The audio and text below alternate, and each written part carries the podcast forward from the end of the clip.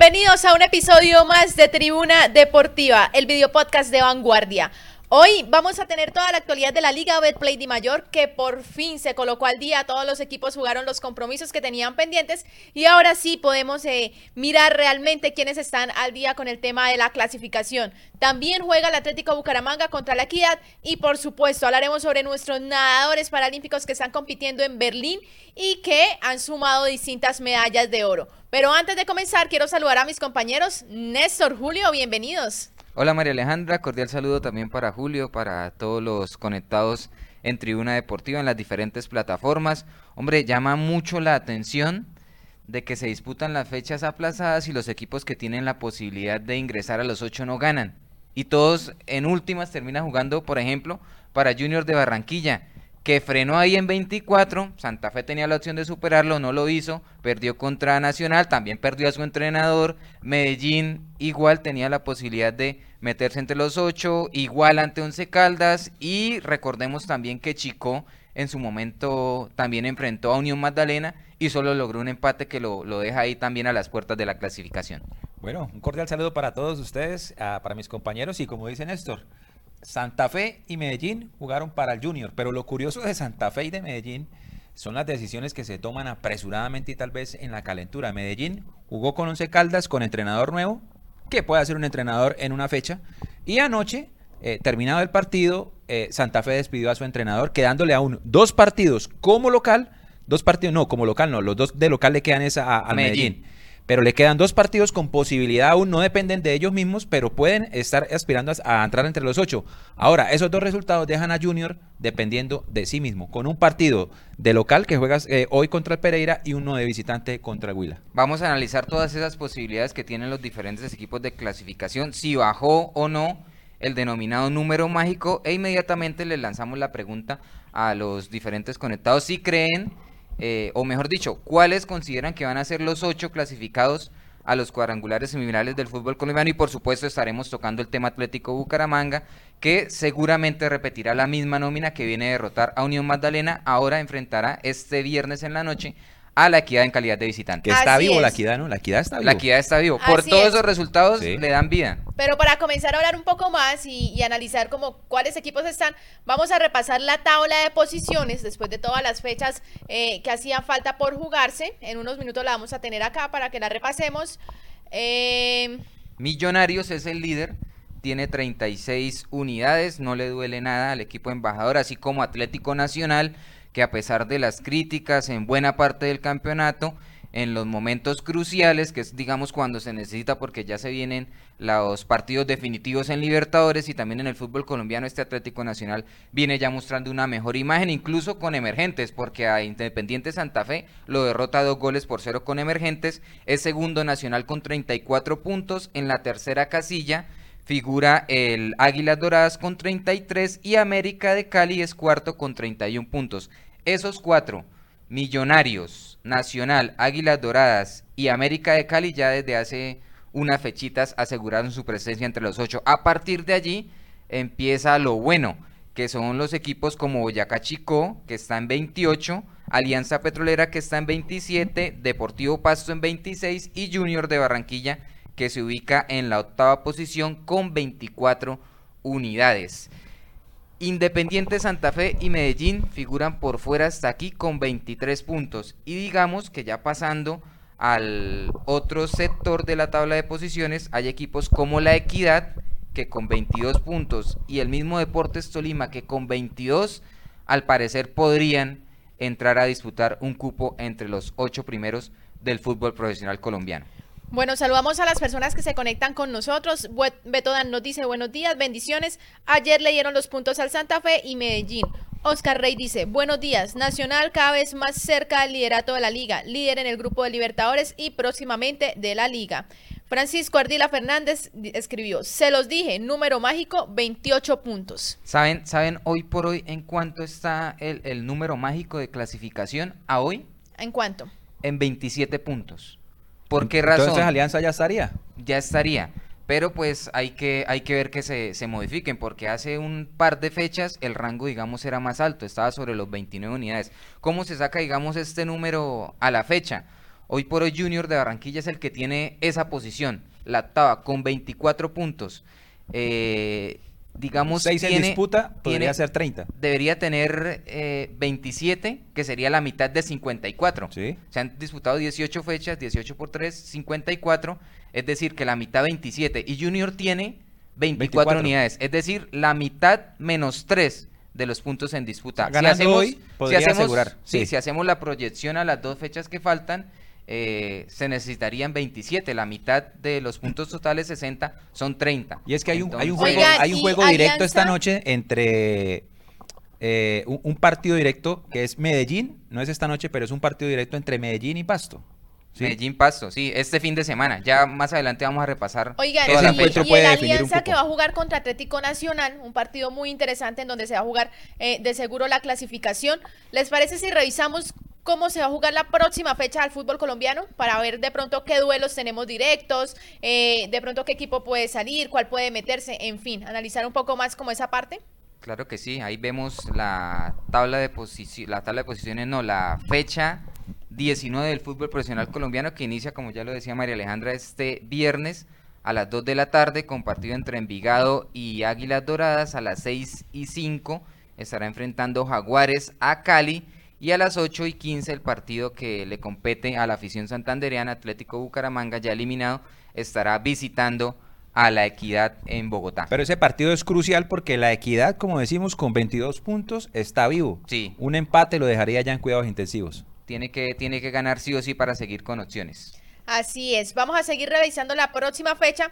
Tenemos el sábado, le pedimos... Unión Magdalena sobre las 4 y 10 se estará enfrentando a Deportes Tolima el mismo sábado también estará jugando Boyacá Chico en calidad de local ante Millonarios. Boyacá Chico también se juega un partido muy importante ante Millonarios. Millonarios que ya está clasificado y Boyacá que bueno, está eh, con muchas opciones de estar ahí adentro, pero pues igual necesita esos tres puntos como para asegurar su permanencia. Sí, y desde hace rato Chico viene coqueteándole a la clasificación, pero le ha costado dar ese, ese paso definitivo. Si el número mágico es 27, Chico también ya estaría adentro. Y si suma un punto, pues ya se estaría asegurando. Pero no le va a quedar fácil porque Millonarios quiere quedar primero. Claro que sí. Y el partido que cierra esta jornada sabatina, sobre las 8 y 30, Junior de Barranquilla se estará viendo las caras contra el Deportivo Pereira. Junior también tiene que ganar sí o sí y está, digamos eh, salvando el semestre porque también los resultados afortunadamente para los hinchas curramberos se les están dando. y el domingo... Junior tiene 24 puntos y el Pereira tiene 21 puntos. Pero Pereira ya, ya, lo tiene más difícil, pero, Junior, sí está ahí en la pelea. Junior está también, eh, tiene 24 puntos, un borracho y cuatro sancionados. Oiga, sí, a propósito de, del Junior, ¿qué opinan de los actos de indisciplina por parte de los jugadores que ya dejó un sancionado? Eh, que fue el chino Sandoval. el chino Sandoval que eh, definitivamente fue expulsado al equipo. Ayer el Junior hizo el comunicado oficial de que pues no seguirá con el equipo y aún hay cuatro jugadores más que están en una presunta investigación. Investigación que los aparta del resto del campeonato, más Juan Fernando Quintero que sigue lesionado. Lo que pasa es que ahora en Junior de Barranquilla está Hernán Darío el Bolillo Gómez, eh, porque en Junior siempre se ha caracterizado por por ser eh, tener un ambiente propicio para los jugadores que les gusta la noche, que les gusta el trago, pero eh, digamos generalmente se tapa con, con los entre, por ejemplo, Comezaña es muy paternalista en ese sentido. Yo creo que yo creo que este pero con Bolillo, Bolillo no no que los Char dijeron, vamos a barrer no le da cabida eso. Vamos a barrer la casa porque es que lo que el presupuesto que gasta Junior en traer los mejores jugadores para que vuelvan al equipo un carnaval, lleguen borrachos a entrenamiento, por eso es que el equipo estaba como estaba. Sí, un equipo que no tiene ningún rendimiento, que jugadores borrachos, jugadores indisciplinados, de fiesta en fiesta, llegó Bolillo y me importa cinco, pero aquí vamos a, trabajar y mire cómo tiene el equipo, eh, eh, a puertas de clasificar, con cinco de esos cinco jugadores que están sancionados, uno ya por fuera del equipo, cuatro venían siendo titulares. Bueno, vamos a seguir repasando lo que será la próxima fecha del fútbol profesional colombiano. Ahí tenemos el domingo 14 de mayo sobre las 2 de la tarde. Independiente Medellín jugará contra Deportivo Paso. Ese es el duelo que mencionaba anteriormente Julio, un, duelo crucial A las 4 y 10 de la tarde, América contra Once Caldas. Once Caldas que pues ya está eliminado. América que sí está ahí también entre los primeros puestos de la Liga Betplay. A las 6 y 20 de la tarde tenemos Alianza Petrolera contra Atlético Nacional.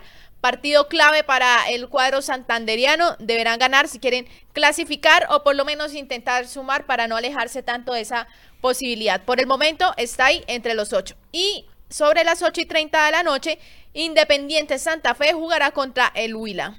Yo apelo, por ejemplo, una vez más a, a, Matitz, que es, digamos, esa agencia que se encarga de sacar las probabilidades. Ya hemos venido tocando en jornadas anteriores. Siguen, por ejemplo, dando por fuera a Junior de Barranquilla. ¿Pero qué te aunque, digo Aunque está metido entre los, entre los ocho mejores en este momento. Repasamos, por ejemplo, bueno, lógicamente tienen el 100% de clasificación, los cuatro primeros, que son Millonarios, que son Águilas, que es eh, Atlético Nacional y, y el América de Cali, pero le dan un porcentaje, por ejemplo, a Chico de un 99.5, lo dejan adentro. Igualmente Alianza Petrolera con un porcentaje del 90.5%, lo dejan entre los primeros clasificados. Al Deportivo Pasto con un 73.1% de posibilidades de ingresar. Y el octavo para Matitz que como también les contamos, ellos sacan un historial de los partidos de los equipos tanto de locales, de visitantes, los últimos enfrentamientos con los rivales que tendrán en las jornadas definitivas y allí sacan ese rango de clasificación. Y el octavo que deja Matitz como clasificado es el Independiente Medellín con un 45.9% de posibilidades. A Junior lo dejan en la novena casilla con un 39% de posibilidades. Santa Fe en la décima con un 36% y ya aquí empieza a bajar mucho más eh, las opciones de ingresar entre los ocho, la equidad con un 9.2%, a Tolima le dan un 3.5%, al Pereira un 2.8% y al Cali ya unas posibilidades también bastante remotos. Cali podría llegar, por ejemplo, a la, a la cifra de 27 unidades, le dan un 0.3% de posibilidades y a partir de allí sí ya no lo salva, mejor dicho, absolutamente nadie. Así es. Otra de las cosas que también tenemos por revisar es el tiempo efectivo de juego. Realmente cuánto están jugando los equipos. Eh, ¿Se prima más como las pausas en el campeonato o, o si se está jugando fútbol? La verdad, no. O sea, uno se sienta a ver un partido del fútbol colombiano o, va al estadio, por ejemplo, para el caso de Atlético Bucaramanga y, y son muy pocos los enfrentamientos donde uno dice hay un ritmo de juego constante, intensidad, eh, porque sí, son pasajes de partidos, pero después empiezan las marrullas, que se tira, que el cambio, y la verdad se juega muy poco en el fútbol profesional colombiano en comparación con lo que vienen haciendo, por ejemplo, eh, las ligas europeas, para no ir también muy lejos. Jaguares de Córdoba, que no está, no aparece por ningún lado entre los ocho, es el equipo que tiene un mejor porcentaje de, juego? efectivo de juego. Eh, Millonarios aparece en la segunda posición. el Alianza Petrolera figura tercero, Boyacá Chico cuarto, Medellín Nacional Junior, digamos, completan el, rango de los ocho mejores en este aspecto de los equipos que más juego. Y llama mucho la atención que el Deportivo Cali de Jorge Luis Pinto, el Santander quien en su momento recuerdan que se agarró a pelear con el técnico de, Águilas Doradas, porque decía es que quema mucho tiempo. Pues el Deportivo Cali de Jorge Luis Pinto, del que se quejaba, es el equipo que más quema tiempo, el que menos eh, tiempo efectivo de juego tiene el campeonato. Y dentro de los clasificados, por ejemplo, América de Cali, que ya está en la otra fase del campeonato, también tiene un porcentaje bastante bajo con un 49.53% de tiempo efectivo de juego, así como Águilas Doradas, que también está metido entre los ocho, pero su porcentaje está sobre el 50.22% y está, digamos, de mitad de tabla hacia abajo en este ranking de clasificación que me parece Julio y María Alejandra que es eh, lo saca generalmente la Di Mayor después de cada fecha, mucha gente no le presta atención porque por ejemplo para el caso de Atlético Bucaramanga en varias ocasiones figura entre los primeros y la gente dice, pero eso de qué nos sirve.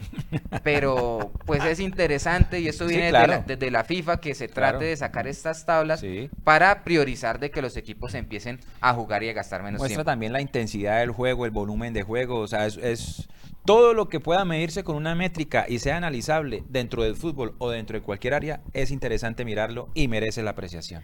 Bueno, vamos a una pequeña pausa comercial y ya volvemos con más información del mundo deportivo aquí en Tribuna Deportiva.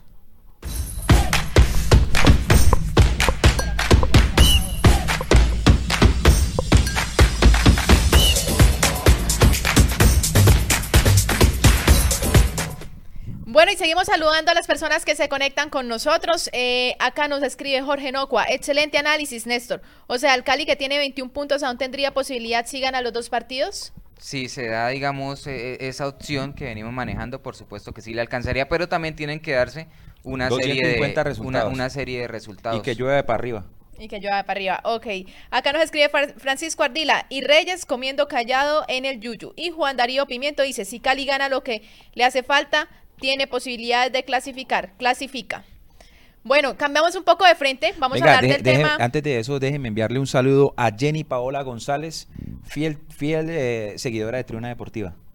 Bueno, un, saludo, para, Jenny. Muchísimas gracias por la sintonía, por supuesto. Así es. Y bueno, cambiamos un poco de, de frente para hablar del tema Atlético Bucaramanga, que esta noche jugará ante la Equidad. Un Atlético Bucaramanga que viene de ganar 3 por 0, que por fin volvió a anotar goles y que eh, en los dos últimos partidos ha sacado el arco en cero. Sí, un Atlético Bucaramanga que está lógicamente pensando en lo que va a ser su participación en el segundo semestre, en sumar, digamos, la mayor cantidad de puntos posibles para no verse comprometido más adelante en el tema del descenso y también para sumar porque eh, quien quita una buena campaña en la segunda temporada que le dé opciones de disputar un torneo internacional, por ejemplo la Copa Sudamericana. El equipo jugaría prácticamente con la misma nómina que viene de enfrentar al Unión Magdalena y hay que recordar que, que aún no se sabe, pues lo más seguro es que Mesa, Teo, Garcés no continúen con el equipo y allí se abren cupos porque le sumamos lo de Gustavo Torres que en su momento ya se ha habido se suman cupos para, para que el Atlético Bucaramanga busque reforzarse. Bueno, aquí tenemos eh, lo que sería la posible nómina titular del Atlético Bucaramanga, que formaría con Christopher Varela en el arco, eh, ah, jugaría con Cristian Subero, Nicolás Marota, Francisco Mesa, Cristian Flores. ¿Esa es la línea defensiva? Así es. Francisco Rodríguez, Aldair Zárate, Diego Chávez. Y eh, más adelante estaría Jader Maza, Neymar Sánchez y Gonzalo Lencina en la delantera un Atlético Bucaramanga que será juez, como también lo hemos venido anunciando, de la equidad que debe ganar sí o sí para seguir con aspiraciones de clasificación y por qué no Atlético Bucaramanga se le complica un poco el tema de la altura, pero también jugar con la presión que tiene el, el resultado en Boyacá, ¿no? Eh, con, el Chico, que también es un rival muy similar a la equidad. Y, yo creo que este, eh, el proceso va bien, arrancó, gracias a Dios arrancó ya ¿En serio? ¿Usted cree que ya arrancó? Para mí arrancó el proceso ya el profesor Alexis Márquez. ¿Pero con, un, con, una victoria, Julio? No, no, no, al margen de los resultados, digamos. Él, él plantea un equipo contra Chico y viene y plantea un, un, equipo contra, contra Unión Magdalena y de lo que tiene empieza a encontrar sus piezas. Es decir, él ya dice, bueno, en esta posición me la voy a jugar con este, en esta cuento con este. Entonces, para mí eso ya es un indicio de que por lo menos ya tiene una, una no, no voy a decir una base, pero sí ya tiene pasos recorridos. Pero digamos, ¿en qué posiciones tiene ya, puede, digamos, dormir tranquilo? Bueno. Porque, por ejemplo, eh, Sánchez, eh, espectacular el debut que tuvo y seguramente tiene mucho que aportarle, pero tampoco nos podemos quedar con, con un partido y que ya va a ser eh, la salvación de Atlético Bucaramanga. No, por supuesto, por eso digo, por eso digo, es, él tiene cuatro fechas, digamos, cuatro fechas en tiempo real para el próximo torneo, que las está usando y de hecho las está, las está usando muy bien. Encontrar un jugador como, como Neymar Sánchez, ¿sí? En, en ahí en, los suplentes, eso es, ya es un avance dentro del trabajo. Entonces, por eso creo que el proceso del profe Alexis Márquez, que nos va a llevar al título hablando el próximo de Alexis año, Márquez, Hablando de Alexis Márquez, vamos a escuchar lo que dijo el entrenador a los micrófonos de vanguardia eh, previo al compromiso. creo que eh, a medida que han pasado las jornadas de entrenamiento, el equipo ha mejorado. Hacer tres goles que hace rato no se hacían, sacar dos partidos seguidos, el arco cero es importante. Hay que seguir corrigiendo, la clase defensiva como ofensiva, pero creo que esta parte final los muchachos han sido muy conscientes que hay que terminarla de muy buena manera y eso es lo que estamos eh, haciendo para lograrlo. Ahí escuchábamos a Alexis Márquez, quien dice eh, que es importante la victoria que se logró y pues bueno, será importante seguir jugando, seguir sumando y obviamente eh, esa muestra de jugadores que, ha venido. Otra de las personas que estuvo hablando con nosotros fue Nicolás Marota, el defensor, así que vamos a escuchar lo que, lo que nos dijo Nicolás Marota. Sí, hoy hicimos unos trabajos tácticos de ataque y defensa, después el trabajo se dividió en dos, una parte específica ofensiva y una parte específica defensiva. Bueno, ahí tenemos como lo que más estuvo preparando el, el equipo de cara al próximo partido, la parte ofensiva, la parte ofensiva, pero además también le preguntamos a Nicolás sobre cómo está trabajando la defensa, porque para nadie es un, secreto que la defensa del Atlético Bucaramanga estaba presentando algunas fallas que eran muy evidentes y en los dos últimos compromisos lograron sacar el arco en cero, un logro que es bastante importante y que hay que resaltarlo. Así que vamos a escuchar lo que nos dijo Nicolás Maroca, Marota a los micrófonos de vanguardia. Eh, bueno, creo que estamos haciendo las cosas muy bien. Los últimos partidos sacamos dos arcos en cero y a eso apuntamos, al orden. Pero yo siempre digo que todos atacamos y todos defendemos. Si el equipo está ordenado para defender, eh, nos va a ir bien y si estamos ordenados para atacar también. Ahí escuchábamos a, a Nicolás Marota. ¿Ustedes cómo les ha parecido el trabajo defensivo Atlético Bucaramanga en estos dos últimos partidos? Eh, pues partiendo de la base de que sacó el, arco en cero, digamos que, positivo, pero creo que sigue dejando muchas dudas, pero también hay que decir que las falencias de esta línea defensiva también muchas veces han sido puntuales, han sido errores individuales, muchos de ellos por ejemplo, en su momento de, Pacho Mesa. También Marota ha tenido que ver en ese aspecto. Yo, yo repasaba eh, hace un par de programas el tema de, los goles encajados por, Ahí yo me quiero por, quedar. por todos los equipos del fútbol colombiano y la defensa de Atlético Bucaramanga no es la más vencida del torneo. Incluso tiene, tiene mejores números que algunos de los equipos que están peleando la clasificación. Y yo también por ahí repasaba, eh, se me escapa para lógicamente darle el crédito eh, a la página que sacaba esta publicación y decía, eh, sacaba los, los, equipos que más tiraban a puerta y los equipos que más permitían remates a puerta. Y Bucaramanga aparecía, digamos, como sobre la mitad de la tabla en los equipos que más eh, permitían remates a puerta. Lo que indica que, que en líneas generales, yéndonos exclusivamente a los números, no es tan malo lo de Atlético Bucaramanga defensivamente. Sí es pésimo los números que tiene Bucaramanga en ofensiva, porque es una de las peores delanteras del campeonato y también es uno de los equipos que menos remates al arco tiene a lo largo de esta temporada. Ahora, lo que pasa es que en estadística uno se queda con lo que ve, ¿sí? ¿Y qué es lo que ve? Que Bucaramanga no gana. Entonces claramente uno empieza a ver es lo y lo que ve es que Bucaramanga pierde y pierde con goles. Pero esa cifra que usted trajo hace poquito aquí a Tribuna Deportiva es tremendamente reveladora. Bucaramanga de los 20 equipos es el número 17 que menos recibe goles. Entonces uno dice, bueno, entonces no nos están metiendo goles.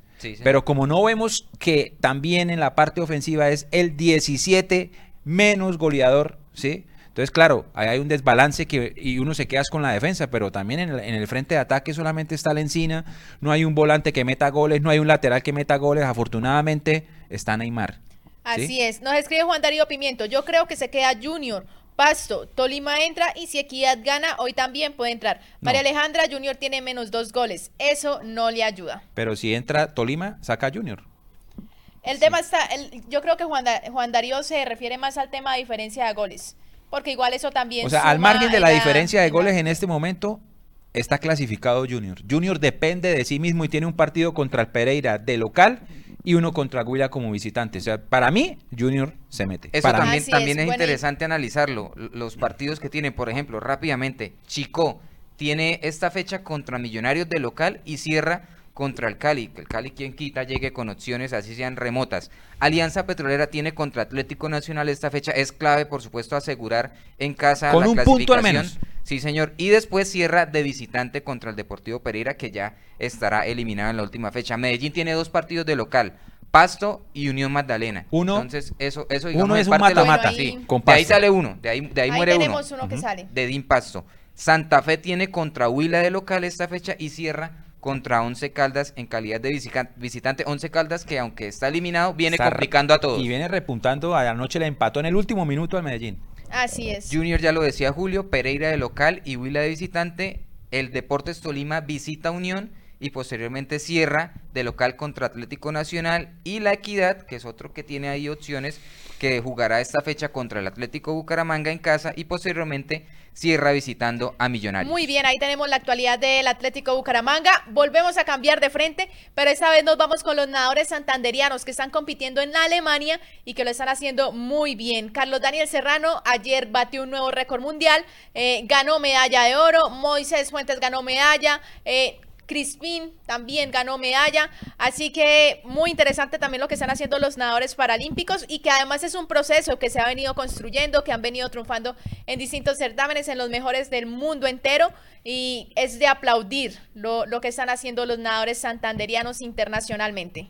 Viene Carlos Serrano de hacer récord y lógicamente ganar su prueba de los 100 metros mariposa y también en la prueba de los 100 metros pecho que acá está lo que, lo que señala también María Alejandra, estuvieron tres santanderanos. Carlos Daniel Serrano gana el oro en esa prueba de los 100 metros pecho. Nelson Crispín, eh, su gran amigo, finalizó en la segunda posición. Y Moisés Fuente, quien todos sabemos lo que significa Moisés Fuentes para la natación, no solamente santandereana, sino colombiana, porque él es, él es el que, el precursor, de lanza. el que les abre las puertas a todos estos nadadores, finalizó en la cuarta posición en esta prueba.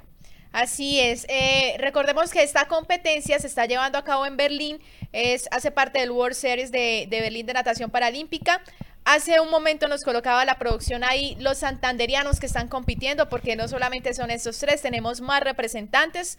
Eh, le pido el favor a la producción. Miguel Ángel Rincón. Ahí los tenemos. Está Moisés Fuente, que ya lo mencionamos, Nelson Crispín, Carlos Daniel Serrano, Miguel Ángel Rincón y Darlin Romero Sánchez. Ellos vienen también de un evento en Singapur hace 15 días, donde también Carlos Daniel Serrano consiguió cuatro medallas de oro. Ellos básicamente la prueba reina, digamos, de esta temporada es el Mundial, donde seguramente nos traerán muchas buenas noticias porque si se habla de natación paralímpica en Colombia, siempre los santanderianos sacan a relucir y eso también es bastante importante destacarlos. Portada hoy de vanguardia, ¿no? Portada, Portada hoy, Carlos Daniel Serrano de vanguardia. No es para menos también. Así es. Bueno, con eso estamos llegando eh, a la parte final de, quiere ir ¿Y el video? Habría que preguntarle a la producción si alcanzamos a sacar el video. Bueno, para las personas que están conectadas, para Pero fue una promesa, esto es promesa. Mientras, la producción eh, organiza el video y, por supuesto... Todo porque hoy es... Hoy es viernes. Pero antes, con el tema de, la natación paralímpica santanderiana y, que nosotros, pues no solamente de fútbol vive el hombre, ¿no? Y no solamente del Atlético Bucaramanga, eso también lo, lo dejamos aquí claro. En el tema del ciclismo, el santandereano ya les doy el nombre, Juan Diego Bautista, pistero él, ganó la medalla de oro en el Campeonato Panamericano Junior de pista que se está realizando en Asunción, Paraguay, y también ganó la medalla de plata en la prueba del kilómetro. Hace cinco años que Santander no tenía un representante en una selección Colombia de ciclismo de pista. Así que muy bien. Del, estado de la pista que hay acá, porque, femenina tenemos, a Marta, Bayona. Claro que sí.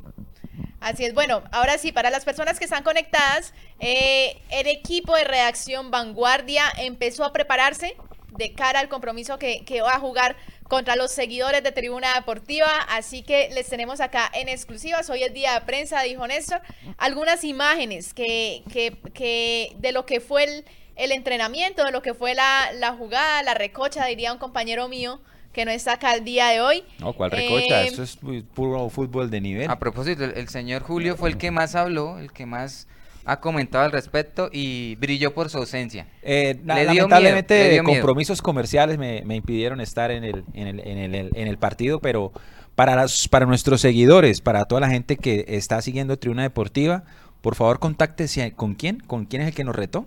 Beto Dan. Con Beto Dan para que armen su equipo. Miren nosotros cómo estamos armando el de nosotros. Bueno, vamos a verlo. Y las personas que están en Spotify, los invito a levantar el celular si no lo están viendo. Y ahí también van a poder tener las imágenes en sus pantallas. A esta hora se van a enfrentar los periodistas de vanguardia contra los periodistas de vanguardia.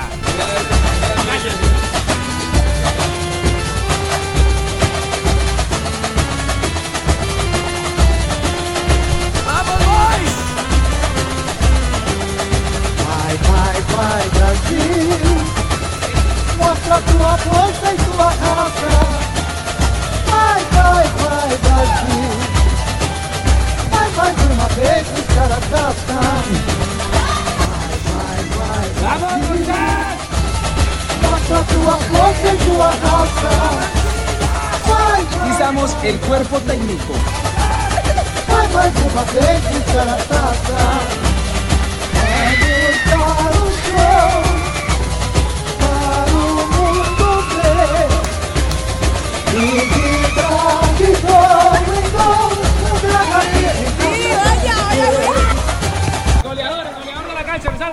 ¿Cómo te sientes? ¿Cuántos goles convertiste? Un trabajo de equipo, la verdad. Me sentí bien, pero creo que ahí el desequilibrio fue cuando entró Nelson, era nuestra arma secreta. Y estoy muy feliz, muy contento de haber participado en este estadio tan importante. Tuve que poner una tutela para jugar.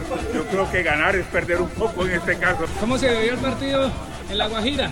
¿Cómo lo celebró su familia?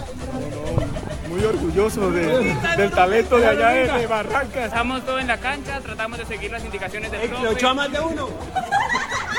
A esta Ahí tenemos al equipo de Dígame, vanguardia. hasta un barra brava estuvo ahí, ¿no? un barra Cerveza brava. en mano y dándole a la No, malla, y- mejor dicho. Y, ¿sabe después saltó al terreno de juego, invadió el terreno de juego. ¿Sabe algo bonito compartir con nuestra audiencia esto? Que nació de la misma audiencia, ¿no? Claro que sí. Desde claro un que sí. comentario de, de que dejaron en Facebook de que querían retar a nuestro equipo y pues el director de Tribuna Deportiva dijo, bueno, armemos el equipo. Se armó la convocatoria y todos los que ustedes ven ahí son los que todos los días aquí ponen el pecho y la brisa para tenerlos a ustedes bien El informados. tema es que después de ese encuentro futbolero, al día siguiente, media redacción lesionada. y Dolorán. entonces, ahí sí, ahí sí eso, eso complicó problemas. un poquito las cosas. Aquí aparece, mire, Beto Dam dice, están descansando para nuestro encuentro. Presente.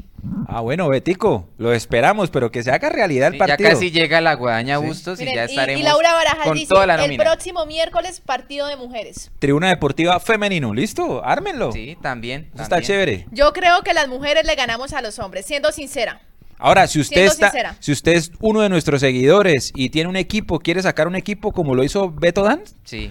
pues Sea ármelo, femenino ármelo, sea femenino, masculino, masculino, también, ármelo y nos también le integramos y hacemos. jugamos, le hacemos. Así es. Bueno, ahora sí llegamos a la- al final del episodio de hoy. Muchas gracias por sintonizarnos. Néstor, Julio, gracias por estar acá.